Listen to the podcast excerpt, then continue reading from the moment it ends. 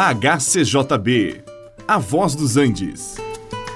Você vai ouvir agora Meditações com o Pastor Victor.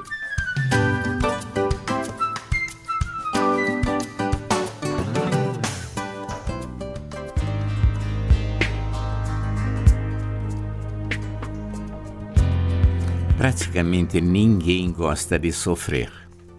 Também Praticamente ninguém gosta de provações e tempos de dificuldades. E mesmo assim, provações fazem parte da vida de cada um.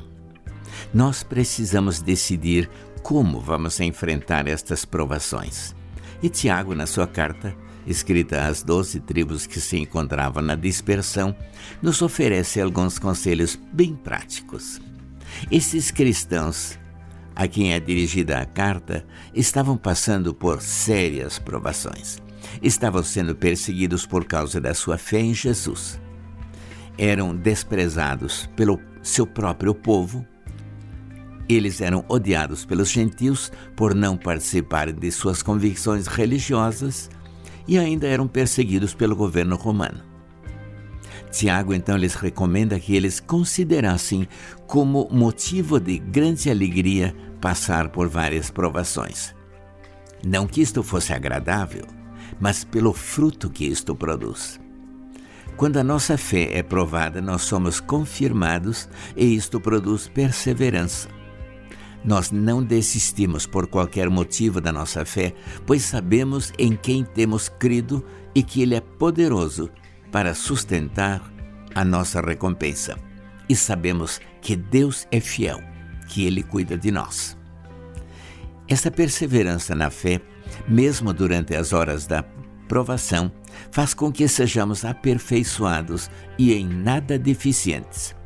Então não devemos desanimar na hora da provação, pelo contrário, perseverar na fé, confiando em Jesus, que começou a boa obra em nós e certamente haverá de concluí-la.